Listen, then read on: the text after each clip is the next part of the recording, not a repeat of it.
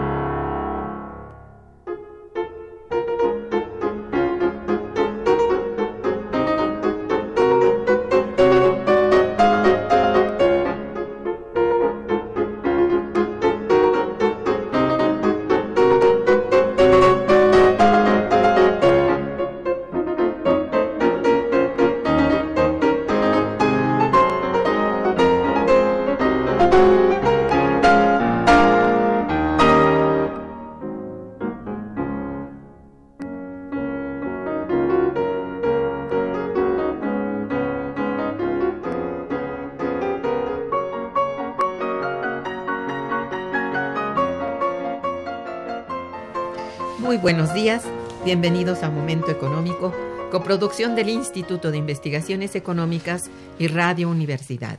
Les saluda Irma Manrique, investigadora del Instituto de Investigaciones Económicas, hoy jueves 7 de marzo de 2019.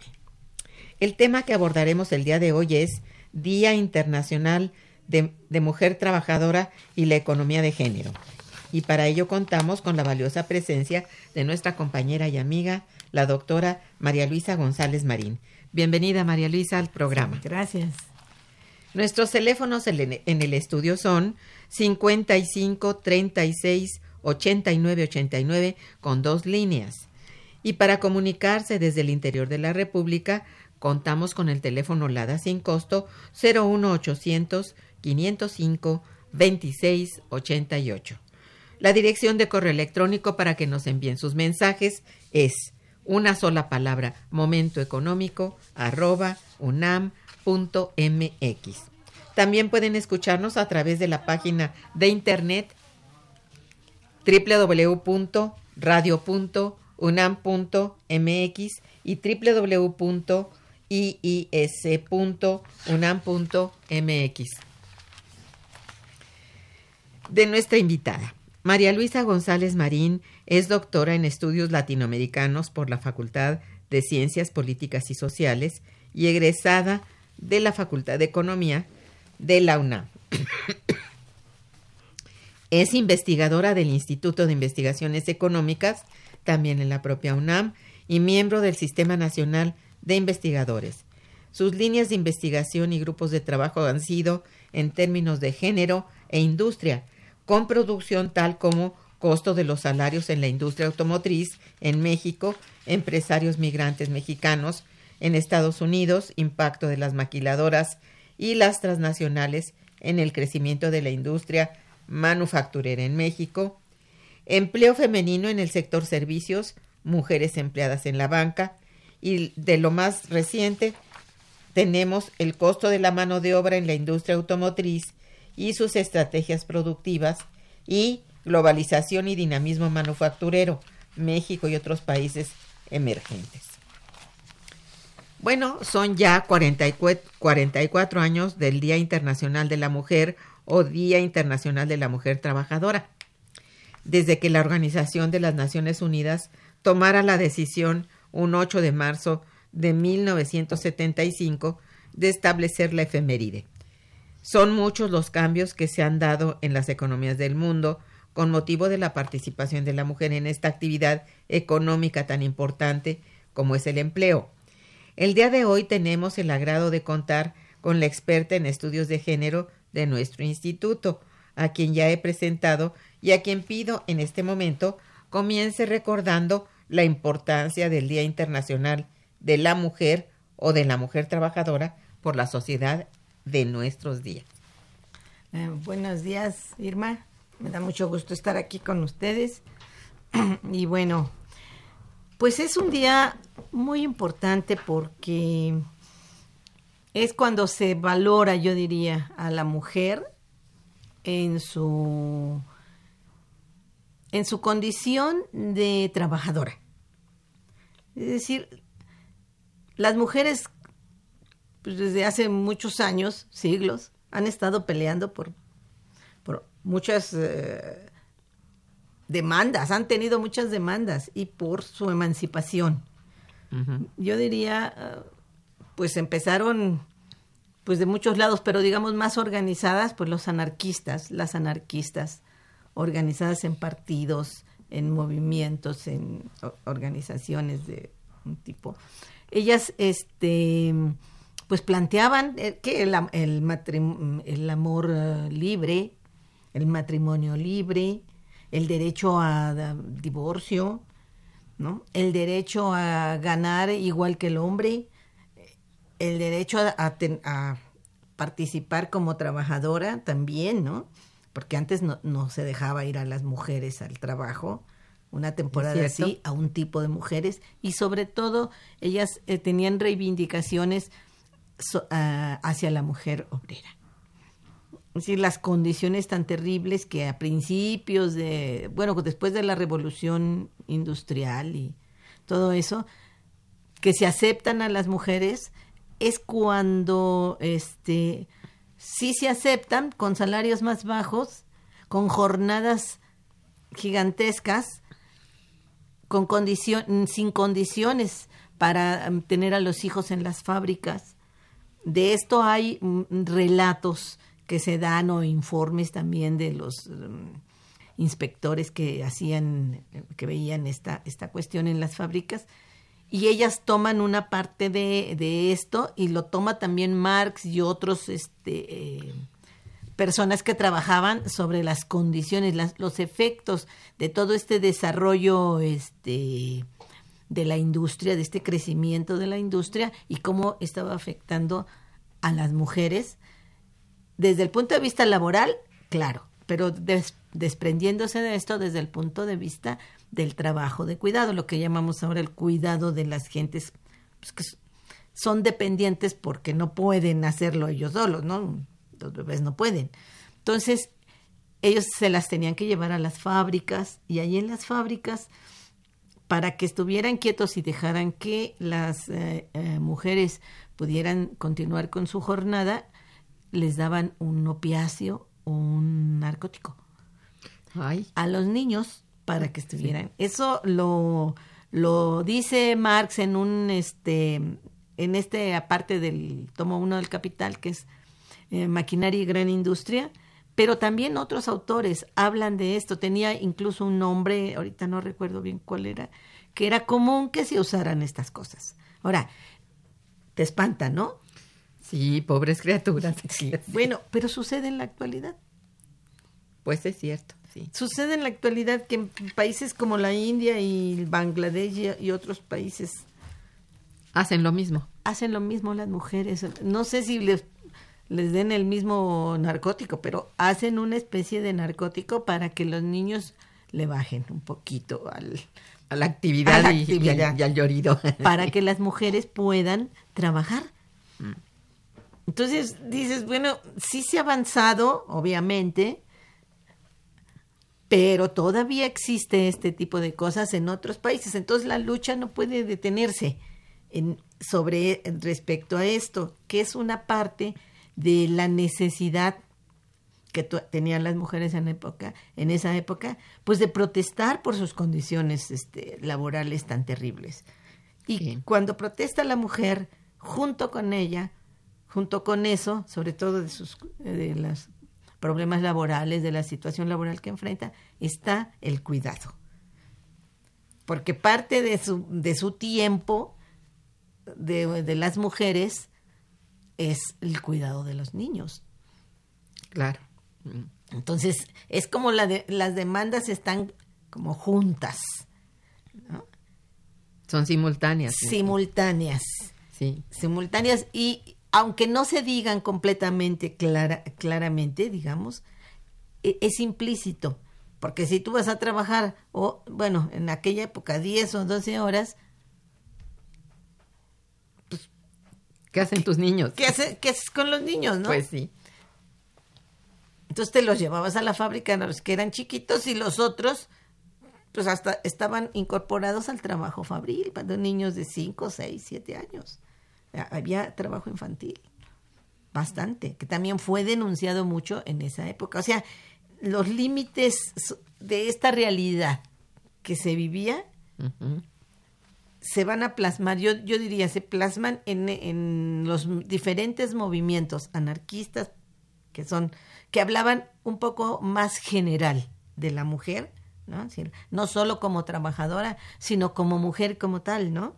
Eso es, de Es decir, sus no te- derechos de mujer. De mujer, de tener derecho a, a casarte, bueno, sí, y escoger tú la persona que tú quieres, no la familia, no como se acostumbraba en algunos eh, sectores de la población en Europa y aquí también, ¿no? Era general los padres o las la- las eh, tradiciones, religión, religión, qué sé yo, ¿no? O, Sí. o por religión. El derecho también, en el caso de las anarquistas, a no tener religión. También, ellas también decían, bueno, si yo no quiero, si no que eras súper castigada por ese motivo. Ah, pues no tener hijos, porque las mujeres tenían hijos cada año. Entonces, todo esto a mí me parece que se reúne en eso y se va a plasmar en estas...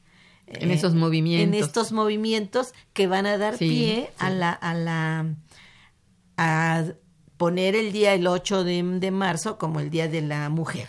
¿no? Y la mujer trabajadora en el entendido de que las primeras luchas que se dieron eran por este por mejores condiciones de trabajo y las empresas no hacían nada como pasó con lo bueno con la que se considera el, el punto el centro no Sí. que son las mujeres que estaban que trabajaban en la industria textil y que se, este, no, se quemaron porque Es eso, por sí. su protesta, ¿no? Sí, Y a partir de ese, de ese accidentísimo que hubo, hubo pues probablemente en, en, en el 8 de marzo, no sé, Sí, o en ese bueno, más o menos eh, está así, pero era no solamente en, en Estados Unidos, Sí, era también en otros países, en. Inglaterra, en Alemania, en Francia, porque lo que más nos habla es de Inglaterra, porque ahí el capitalismo estaba más, más este, con más auge, con más Sí. dinamismo, pero se daba en todos las jornadas Sí. enormes. Entonces, eso es, y aquí van a jugar un papel importante las comunistas. Entran ellas, las comunistas, porque ya venían de todo el proceso revolucionario que se estaba dando en, pues en Alemania, en otro, en varios países, pero especialmente en, en Rusia, ¿no? Y van Sí. a, van a plantear esas mismas demandas sin- y acopladas un poquito más a, a la, a principios del siglo XX, ¿no? sí, sí. Y ellas van a hablar también de la necesidad de, de, este de lo que hablábamos, ¿no? De mejorar, de que las jornadas se redujeran, de que la mujer este obrera tuviera bueno, el- la garantía de un trabajo de cuidado. Ellas la veían desde el punto de vista de obligación del Estado una vez establecido el socialismo, sí. era su mente estaba en eso. ¿no? Una vez que, que se tome, el, decían, una vez que el proletariado toma el poder, tiene que, el Estado tiene la obligación De resolver de eso. resolver el problema del cuidado. Claro, sí. Y las, este, las mujeres van a trabajar, ¿sí? Y este y todo lo que es el trabajo doméstico, el propio capitalismo, decían ellas, se ha encargado de ir este, quitándolo de la casa, porque antes se hacía la ropa, la hacían las, ma- las madres o las, este, bueno, las mujeres mamás hacían la ropa de los niños, ahora se compran, ya hay empresas que hacen las ropas. Dedicadas a ellos. Y va eh, mejorando que la, las primeras lavadoras, las primeras licuadoras y todo eso van aminorando el trabajo y pensar, bueno, no ellas porque no llegaba esto, pero había muchas em, formas de ir quitando y las que querían trabajar y tenían más dinero, pues este, ocupando mujeres que se encargaran de ese trabajo. Sí, claro. Entonces es, es, es así, ese era su mundo, ¿me entiendes? Y la realidad ahora es que, pues en el, en el socialismo sí hubo una, el- se encargó el Estado del cuidado de los niños, digamos, con guarderías, unas que eran de diario, que lleva como las que hay en México, ¿no? Las llevas tú y lo recoges el mismo día. Y otras que las llevabas el lunes, de- dependiendo del tipo de trabajo, las llevabas el lunes y las recogías el viernes a los niños. Mm. Entonces, pero es el Estado el que hace Determina. eso, determina este tipo de cosas y Sí. tenían muchas ventajas en el trabajo por ser mujeres. Este tipo de cosas, con la caída del socialismo, pues se quitaron. Y ahí hay, Marcela Lagarde dice en uno de sus estudios que algunas mujeres de, de Rusia, pues se- todavía se quejan de que ese, ese tipo de cosas sí las extrañan, porque el. Estado se encargaba de muchas cosas que ahora han pasado a ser privadas y se han, si antes era del Estado, ahora es la responsabilidad de las mujeres, ¿no? El cuidado, etcétera, etcétera. Sí, las había reivindicado de algún modo sí. respecto a sus obligaciones de Claro, cuidado. Claro, y ahora, pues no, Sí. no está. Tenemos una realidad diferente. Ahora Sí. se pelea, yo diría, por lo mismo, por mejores condiciones de vida para las trabajadoras, porque, mm, digan, después de- estado de bienestar, donde sí hubo una elevación del nivel de vida, sobre todo en Europa, ¿no? Y, bueno, también en América Latina, en algunos países de América Latina, en otros ni llegó eso del estado de bienestar, la verdad. Pero bueno, digamos que en Europa se, se realizó este tipo de cosas. Después de que pasó eso, empieza una etapa de mucho desequilibrio, ¿no? Y luego viene ya el, el problema del neoliberalismo. Sí. Es decir, del- de que el Estado se va retirando de todo lo que representa pues el gasto social, aminorar el gasto social, y se van quitando eh, Estos apoyos, ¿no? estos apoyos y van Sí. pasando a la iniciativa privada. Ujú. Sí, sí. Y con eso la, eh, el Estado, bueno, cumple sus, sus, este, sus, las premisas que le marca el neoliberalismo, ¿no? Claro. No intervención del Estado en la economía y mercado libre, ¿no?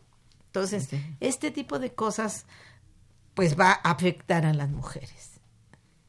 Que lejos de avanzar después de, digamos, el, la atención que se les tuvo en el socialismo, esto disminuyó drásticamente. Pues sí, va, va a ir disminuyendo y, y se nota más en los últimos, no sé, de la década, de- ya de los 80 estaba, pero en los 90 y en el- los 2000 y más aún después de la crisis del 2008. En el eh, en que van cambi se van agudizando las condiciones de trabajo. Ahora Sí. tienes tú mujeres que no tienen ningún contrato, que trabajan unas pues medio tiempo, trabajos temporales o trabajos que son con jornadas hasta de 12 horas, Sí. igual que en aquella época. Y vienen las españolas se quejan de eso, Sí. las este las francesas están en eso. Entonces, sí, sí hay un, una especie de, ¿cómo decir? El proceso más bien tiende a, a- a, bueno, a ir hacia abajo que a ir hacia arriba. Claro. No hay una plena con- eh, conciencia de que esto debe avanzar y sostenerse, ¿no? Yo creo que sí hay por parte de las mujeres. Bueno, sí, pero no por parte del Estado, a eso me refiero. No, porque el Estado Sí. dice, bueno, yo estoy retirado de esto, ¿no? Ese es un problema este que se da, por ejemplo, en el caso de México, al 16% de, la, de las mujeres que trabajan. Sí, pues es muy poquito. El resto no. ¿Y el resto quién las cuida? Pues las abuelitas. ¿No? Así es cierto. Ah, O, o una persona, o el abuelito también. A yo conozco Abuelitos. abuelitos que cuidan a sus nietos. O se turnan, ¿no? La abuelita y el abuelito y cu- cuidan a los nietos. ¿Por qué? Porque son, no es tanto, bueno, a veces también es parte del dinero, pero las, los trabajos no te dan pie a que tú todo el día lo tengas en la guardería, porque lo entregarías a las 7 de la mañana o a las 9 de la mañana y lo sacarías a las 9 de la noche, porque tú sales ocho y media. Sí, eso es. Que realmente la jornada laboral no ha tenido eh, en cuenta el sustento que hay que darle a la mujer trabajadora. Más bien la han ignorado, no han hecho suyo el caso como de que todo, todo trabajador debe tener sus derechos y respetárseles, bueno, todo el tiempo. Y eso tiene que ver también con la forma de trabajo que se va dando y que muchas de las veces no es formal, sino informal. Entonces, en la informalidad, eso es mucho, muy difícil de lograr. Pero ¿no? también en la formalidad. Sí. Hay mujeres que sí tienen seguro social, tienen guardería, digamos, el, la- el horario que llevan completo de una guardería. Sí, sí. tú de las 7 a las 5 o 6 de la tarde. Sí. Pero tú entras a las 9, pon, 9 y media, y sales a las 9 y media. Esa parte del tiempo Sí. que, que tú no puedes salir del trabajo y llevarte al niño a, a la tienda donde estás vendiendo, Sí, pues no, imposible. ¿no? imposible, quien lo cuida. Pero esa es una. Y luego, no convives con tu hijo. Esa es la parte. ¿m? Y que muchas veces esa es eh, vista como nefasta y que no hay que eh, tolerarla. Y bueno, Y así están los trabajos. Eh, sobre todo en, en- en las, en las actividades que las mujeres este, ocupan más. Por ejemplo, en el comercio. sí, En las tiendas se da. En el comercio ambulante se da. En la informalidad también se da. sí. Y sí hay algunas guarderías de estas eh, estancias infantiles que reciben un cierto apoyo del Estado y que cuidan a los niños. Yo, yo conozco una de ellas que tiene mucho tiempo y cuida a los niños de las de las eh, vendedoras este, ambulantes y también de las eh, prostitutas de la zona de la de la Merced. Del centro, sí. Sí, y entonces las cuidan porque ¿qué hacen esos niños? No, está. ¿Dónde, Es dónde- muy complejo el es asunto. muy es muy complejo el asunto Sí, y no tienen, por ejemplo, las vendedoras ambulantes, pues no tienen dónde tener al niño, no tienen dónde darle de comer, no tienen dónde vestirlo, donde sí los tienen ahí pegados a ellas, pero en en una condición muy... en la calle. Sí, no. Hasta para ir al baño, para bañarlos, andan arrastrándose por aquí, comiendo veto a saber qué de tirado en la calle y todo eso. Ellas, esas, esa guardería sí atiende a los niños hasta como las 5 de la tarde. Pero a veces no se acaba la venta a las 5 de la tarde, se tienen que quedar más tiempo. Bueno, ya como quiera que sea, es un apoyo.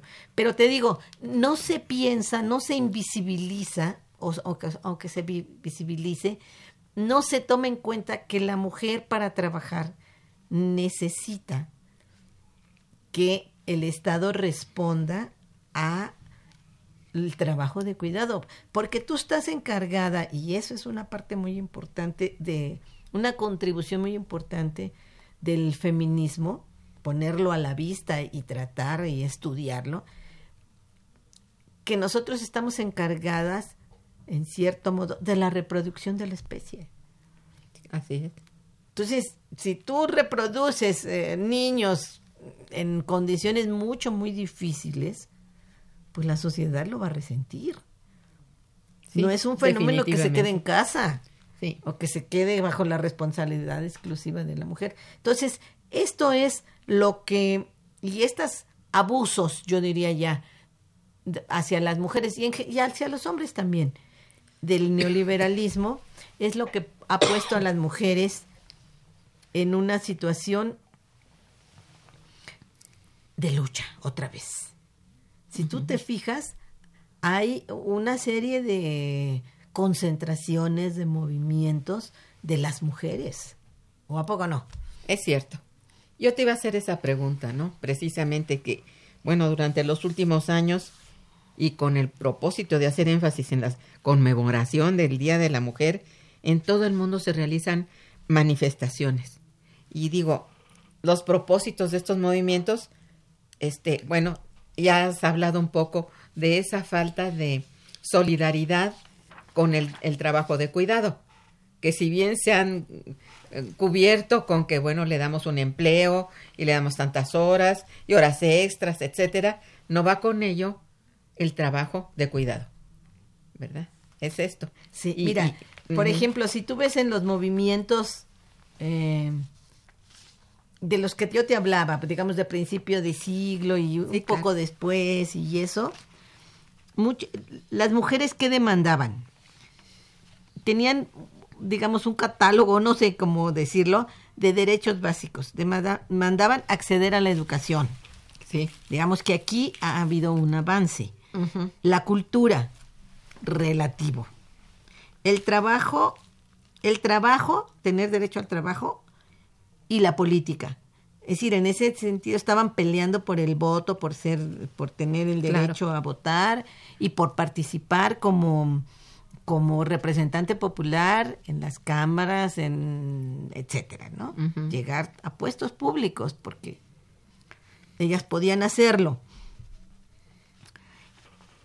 Querían que hubiera una igualdad con los hombres en el respecto a su trabajo, ¿no? Es decir, que les pagaran igual a trabajo mm. igual, salario, igual. Sí. Que se dice, pero no se cumple. No se ha cumplido. Dicen, nadie te va a decir, ay, no, pues que ganen menos las mujeres porque son mujeres. Bueno, hay gente que lo dice, pero no. no. es verdad, sí, lo piensa así. Sí, sí. Y hay mujeres que no tienen esos derechos aún todavía en algunos lugares o los tienen muy restringidos. Todavía aquí, no sé si te acuerdas que hubo una, por usos y costumbres, una, una señora ganó una la presidencia municipal, me parece, y no y la, en la comunidad no se la dio porque según los usos y costumbres las mujeres no pueden tener un cargo de esa envergadura.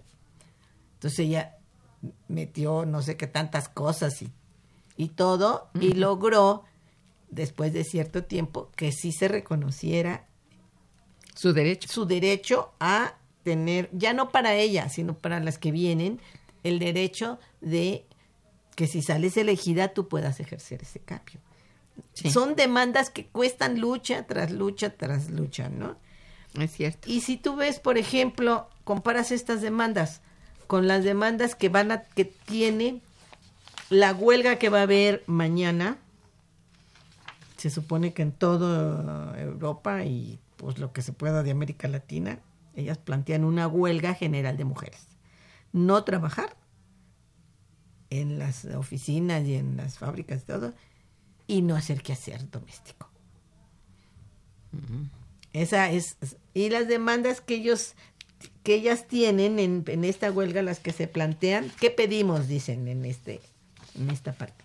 No a las vidas precarias, o sea, al trabajo de ese que estamos hablando, ¿no? Horas y todos salarios bajos. Vidas diversas, libres de violencia machista y heteronormativa. Vidas sin racismo y guerras Defendamos nuestro, nuestro y territorio ante el colonialismo. Aquí ya están incluyendo demandas que tienen las mujeres este, mm, que fueron de los países que fueron colonias, ¿no? Ah, sí. Y el racismo. Bueno. Que en América Latina es fuerte. Las negras, las este, indígenas sí. y las de piel oscura, nada más porque... Pues porque son canela. Sí, porque tienes la piel oscura, en fin, todo este tipo de cosas, quitártelo. Y la violencia hacia las mujeres que ha aumentado muchísimo ahora en estos tiempos. Pues no son tan lejanas de las que planteaban las del principios del siglo XX. Eh, sigue siendo casi lo mismo. ¿Por qué? Porque se han agudizado, porque estamos viviendo una etapa capitalista sumamente violenta, sumamente eh, ah, que está desapareciendo las conquistas de los trabajadores y trabajadoras de los años del estado de bienestar o de esa época donde se había sindicatos, había eh, contratos colectivos y ahí se planteaban que algunas cosas no se cumplían, pero bueno, se luchaba porque se fueran cumpliendo, pero ahora ni sindicatos hay. Así es. Son los que hay, según lo que yo he oído aquí, bueno, y he visto, es el 90% de los sindicatos son blancos, son como les llaman, no son sindicatos propiamente. Entonces, todas estas cosas están aquí y entonces ellas plantean, bueno, estas cosas que vemos aquí, dice, ante, ante qué nos plantamos y dice, planto al capitalismo, planto al patriarcado, planto a la heteronorma, planto al colonialismo y planto al capacitismo. Capacitismo. Capacitismo, sí. Capacitismo. Bueno, esas son sus demandas en esta huelga que se supone que será mañana y que a ver cuánto. La, la huelga pasada fue todo un éxito. Vamos a ver ahora. Del año pasado que hicieron y que tenían pues también demandas. Aquí agregan otras demandas más que viene, las españolas, por ejemplo, están muy activas, las feministas españolas, pero han tenido respuestas de feministas de Turquía, feministas de Alemania, feministas de Inglaterra. Eso es y feministas también de América Latina, de Argentina, que también están muy, muy activas y todo en, en cuestiones que no son solo demandas económicas, sino son demandas de libertad, de eh, no violencia, de libertad sexual, en el sentido de reconocer, bueno, las diferencias que hay, ¿no? Entre, entre los sexos. Digamos, los homosexuales no y a las lesbianas no perseguirlas, no eh, discriminarlas por su preferencia sexual, ¿no? Entonces, todos estos movimientos juntan una serie de demandas que, digamos que antes no se tenían, eso sí, eso es más nuevo, ¿no? Pero lo demás, la cuestión económica sí está ahí. Y a mí me parece que eso es... Sigue vigente, claro. Sigue vigente y no podemos olvidarnos. Y, no, yo creo que las mujeres tenemos que luchar porque eso no se olvide. Exactamente. Bien, pues estamos en Momento Económico, eh, en el programa Momento Económico de Radio Universidad, eh, entrevistando a la doctora María Luisa González Marín eh, con el tema Día Internacional de la Mujer Trabajadora y la Economía de Género. Bien, vamos a hacer una pausa musical e informativa y regresaremos. Está escuchando Momento Económico.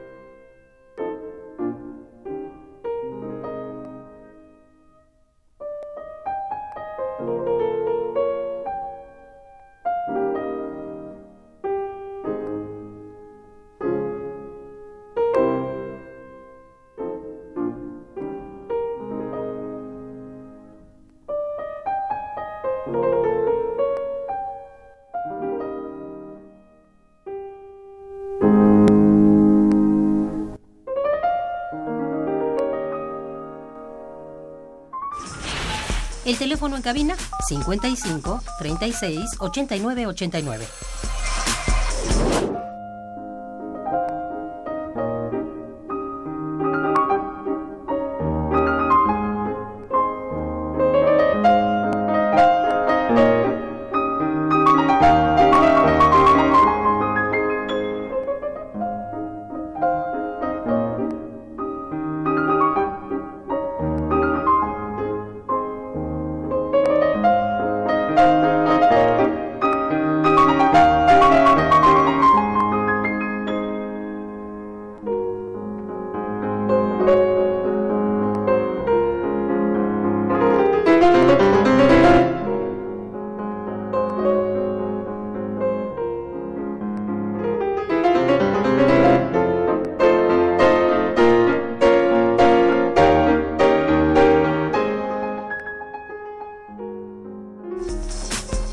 Continuamos en Momento Económico.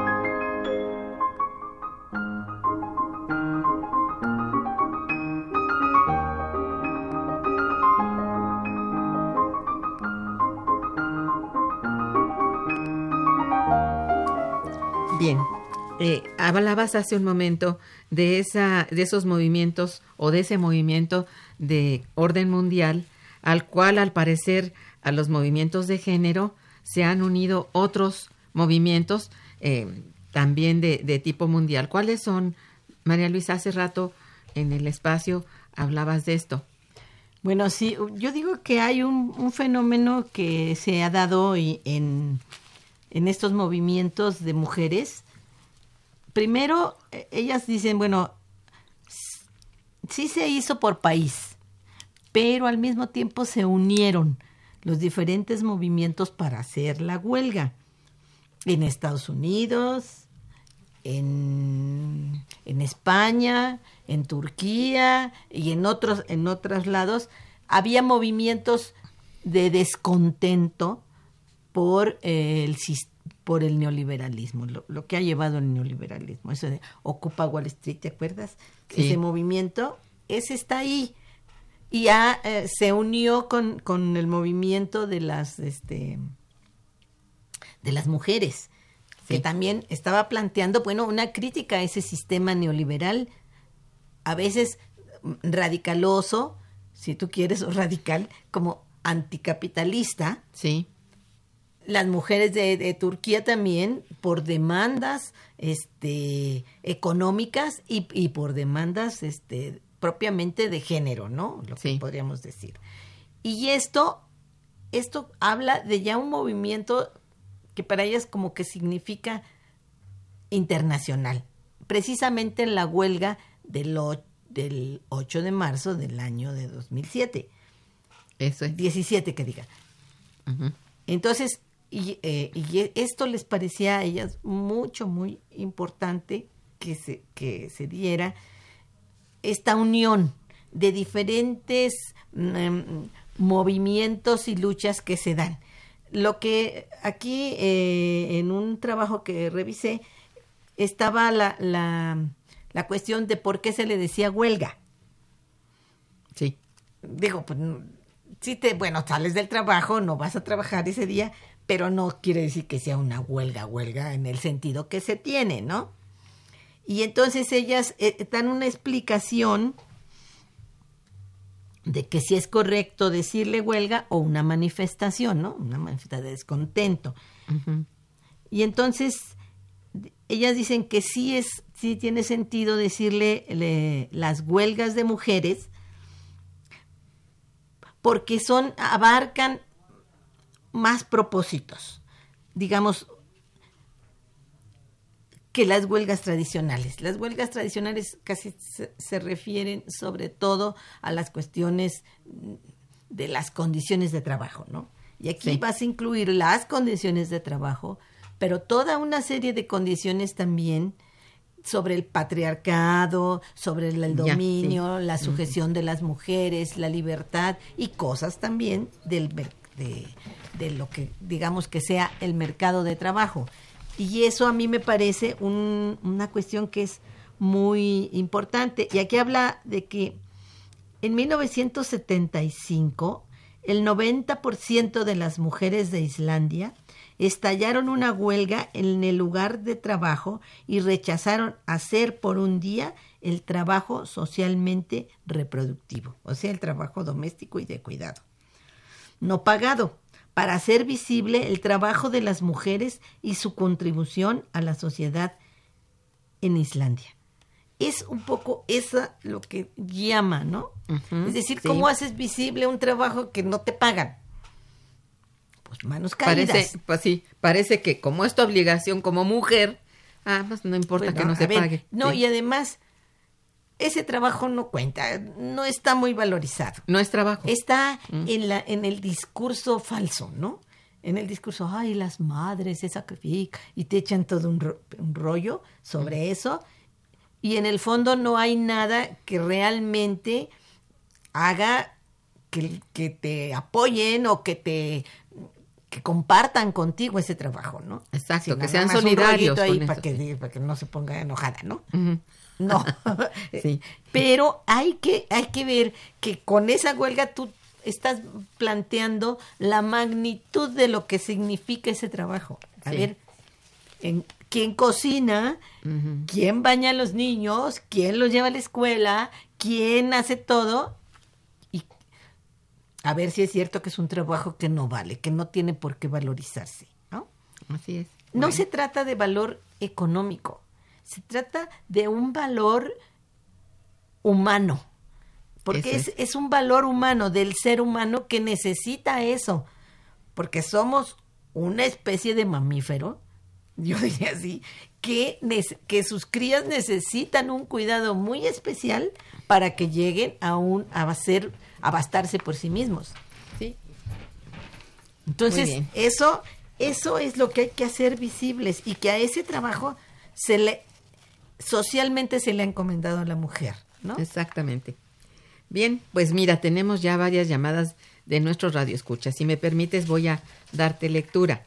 Eh, Rosario Velázquez dice, la comodidad y la estabilidad que las mujeres tenemos en parte es gracias al cuidado de los caballeros, porque hay que mencionar que sí los hay y que muchos sí se preocupan y se ocupan de nosotras.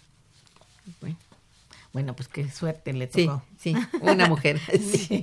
Eh, don Agustín Mondragón dice, felicita a las mujeres revolucionarias, catedráticas y campesinas que con su conocimiento ayudan a fortalecer la economía nacional. Luchen por los centros ideológicos mantenidos por las mujeres que están siendo gobernados por los hombres. Luchen porque las decisiones de su cuerpo, mente y alma no sean esclavizadas por reglas salidas de los hombres. Ah, me parece muy bien. Muy bien, don Agustín, gracias. El licenciado Roberto Gutiérrez dice, felicito al programa por abordar tan profesionalmente este tema de la mujer que muchas veces se presta a opiniones de café o a tratar el tema de forma simplista. Mi pregunta sería, ¿es lo mismo hablar de feminismo que de economía de género? Bueno, mm. Yo creo que no, no es lo mismo.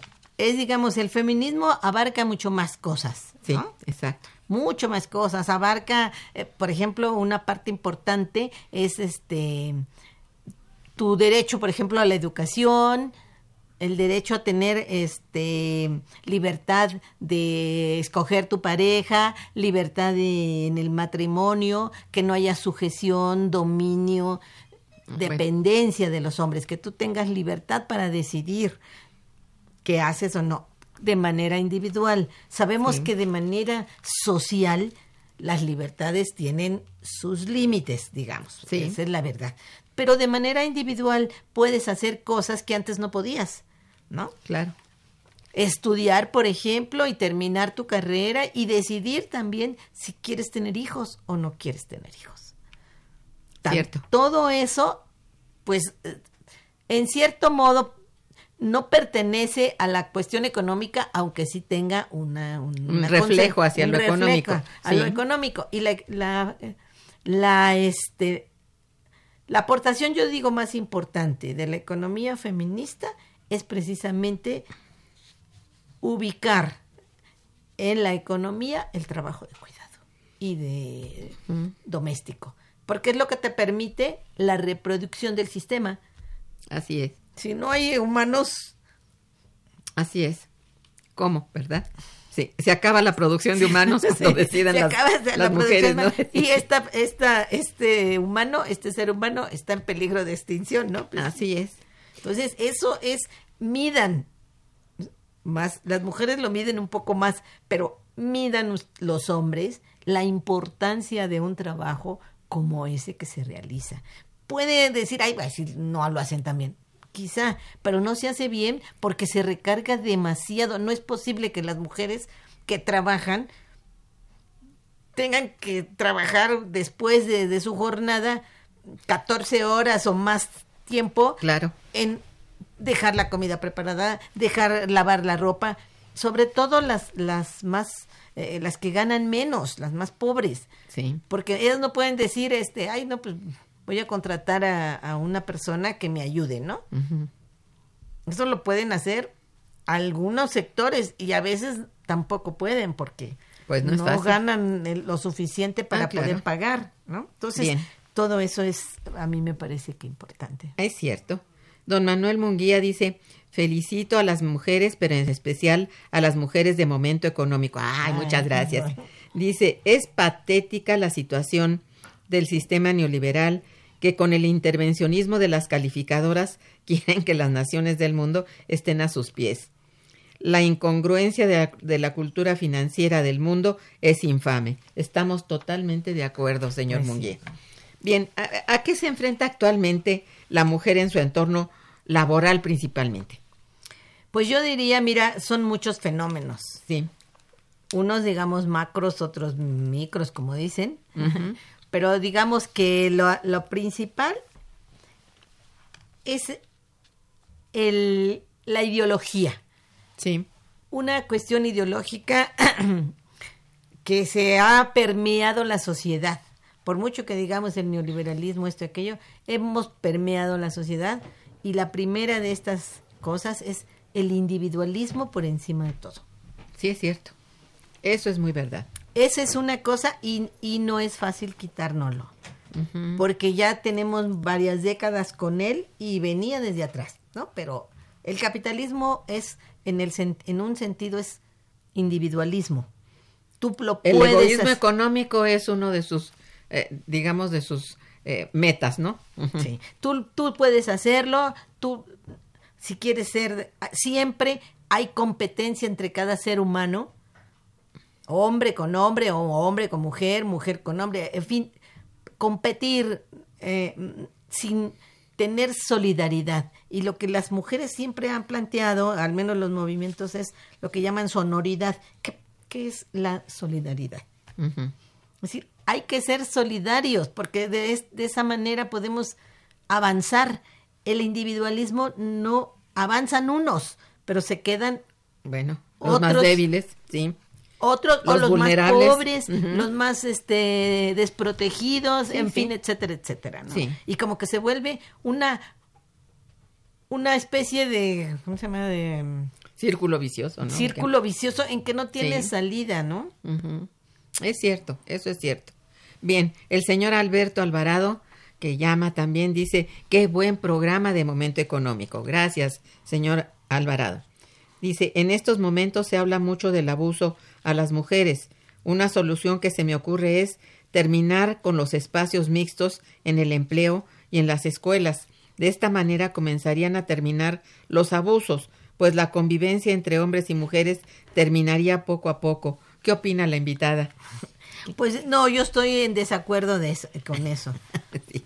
Más bien lo que habría que hacer es educar a los hombres en el sentido de que no, no, no están en este mundo para dominar a las mujeres, porque les han enseñado y desde los tres años ya el hombre tiene en su cabeza que las mujeres están para servirlos, para cuidarlos, para atenderlos, para que obedezcan sus órdenes.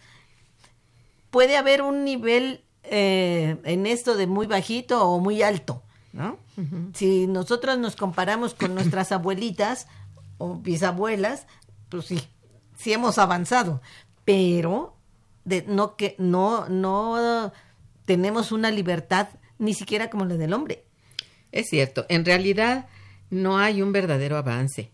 Mira, yo no sé qué tan eficientes en este sentido, sí me gustaría que opinaras, han sido los estudios de género en la actualidad para crear conciencia en la sociedad. ¿Piensas que sí estos estudios penetran, eh, de alguna manera entran en la conciencia masculina particularmente? Bueno, yo creo que los estudios en sí, de manera así que lo lean y se vea, no. Pero lo que sí es importante es que esos estudios, al estudiar, al llevarlos a, a, las clases, a llevarlos a las plazas, a llevar ideas nuevas a las comunidades y todo, se convierten en, en, en, una, en una bandera que puede hacer que las mujeres vayan tomando conciencia. Más bien las mujeres. Las mujeres. Los hombres al principio rechazaban muchas de estas, ay, eso, eso es lo que pasa, es que quieren andar eh, muy libres. De chinas libres. De chinas libres y todo eso, ¿no? Enojados.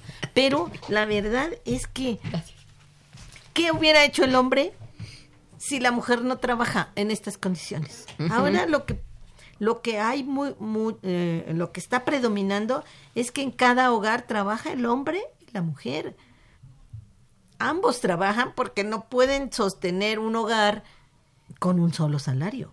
Actualmente Por más eso no, que ya el no, hombre se no. multiplique tampoco puede. No, así es. Necesita eh, del trabajo de, de la mujer y, eh, y como ella ha entrado a eso y aun- a pesar de todas las cuestiones que significan las condiciones de trabajo, ella quiere, siente que necesita ese ingreso y que ese ingreso también le da cierto cierta libertad para hacer algunas cosas mínimas si tú quieres y cada vez más mínimas porque este eh, es abrumador lo que significa el trabajo de, de cuidado y doméstico cuando tú estás en condiciones de mucha pobreza de mucha Sí, precariedad. exacto, y que es la mayoría de la población. ¿Cómo vas a tener Pues una sí. vivienda limpia que es necesaria para que los niños crezcan con buena salud Pues si sí. no tienes ni tiempo ni dinero para todo eso? Mira, a ver, hay otras dos llamadas de A ver. nuestros radioescuchas. Dice Elizabeth Solórzano, el tema es muy interesante y muy doloroso. Dice, la invitada tiene algún material escrito sobre la huelga de las mujeres y si hay algún material en el área jurídica que proteja a las mujeres.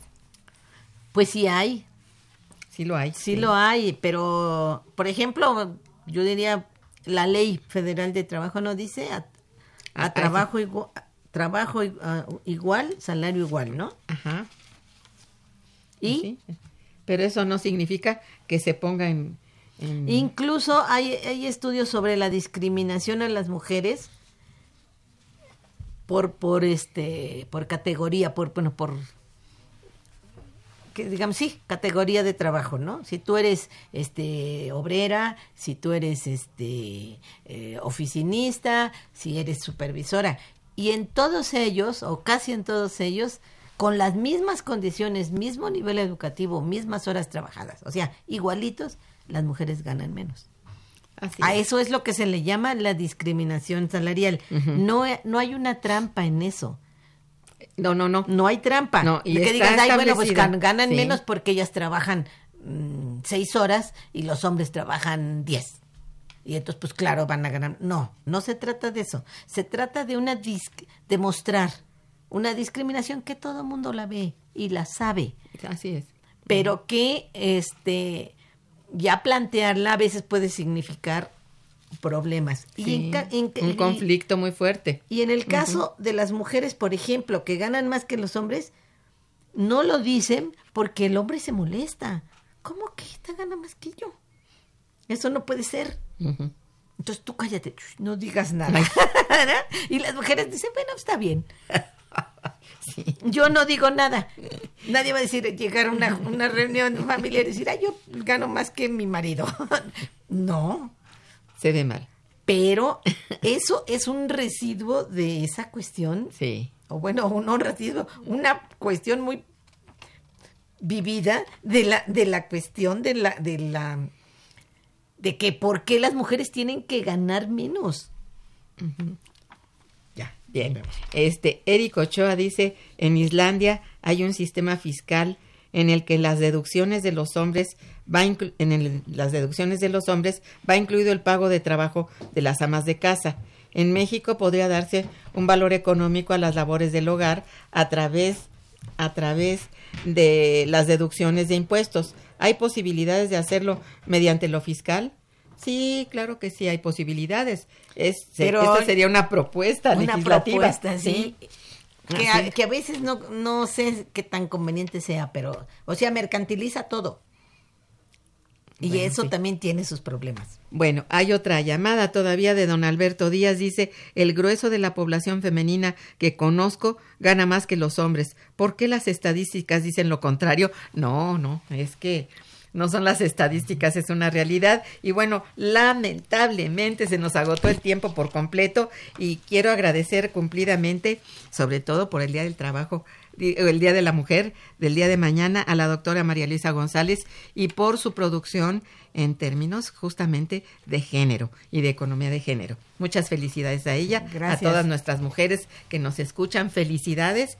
Y bueno, a todos nuestros radioescuchas, hombres y mujeres, muchísimas gracias. Y estuvo en los controles técnicos una mujer muy valiosa que es Socorro Montes, felicidades amiga, y en la producción Araceli Martínez, felicidades Araceli, en la producción y realización Santiago Hernández, pues felicidades. Al sexo fuerte. Bueno, la coordinación y conducción una servidora Irma Manrique, quien les desea muy buen día y mucho, mucho mejor fin de semana. Investigación. Momento, económico. Radio UNAM y el Instituto de Investigaciones Económicas presentó Momento económico. Momento económico.